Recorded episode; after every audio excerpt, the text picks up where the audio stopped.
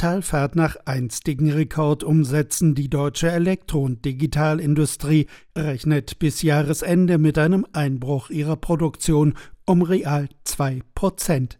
Gunter Kegel, Präsident des Branchenverbandes ZVEI, spricht von deutlichen Bremsspuren. Sowohl die Ist-Situation als auch die Prognose für die kommenden sechs Monate geht davon aus, dass das Geschäft sich eher schlecht entwickelt. Das ist jetzt der achte Monat in Folge gewesen, wo sich dieser Index negativ entwickelt hat. Über alles im Durchschnitt gesehen, bereits seit März letzten Jahres rückläufig im Vergleich zu den Monatswerten des Vorjahres.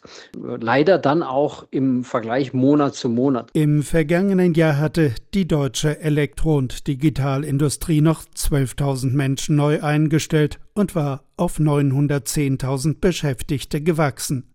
Um Entlassungen zu vermeiden, treten Unternehmen nun auf die Bremse und greifen zur Kurzarbeit. Gearbeitet wird bei betroffenen Unternehmen in der Regel nur noch vier statt fünf Tage, beschreibt Verbandspräsident Gunter Kegel die weitreichenden Folgen. Es sind eben nicht nur die Bereiche der Produktion und Logistik, die logischerweise durch weniger Auftragseingang getroffen sind, sondern es ist auch alles, was so im Bereich Forschung und Entwicklung liegt, weil man eben durch die geringere Auftragslast und äh, Umsatzentwicklung eben auch einfach deutlich weniger Geld zur Verfügung hat, um in Forschung und Entwicklung äh, zu investieren. Ganze Projektabteilungen sind natürlich davon betroffen, deren Projektziele eben einfach dann durch Kurzarbeit in die Länge gezogen werden.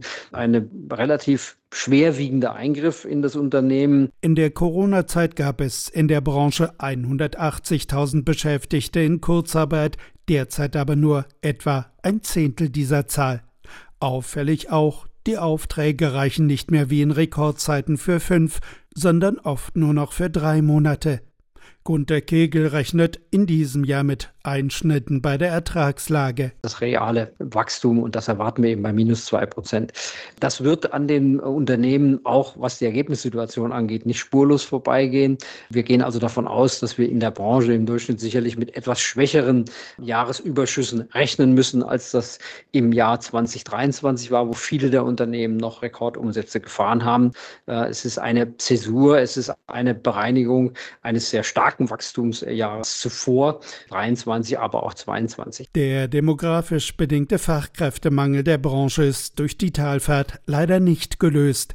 Immerhin hoffen Unternehmen darauf, wenigstens einige ihrer zahlreichen offenen Stellen neu besetzen zu können. RBB 24 Inforadio vom Rundfunk Berlin-Brandenburg.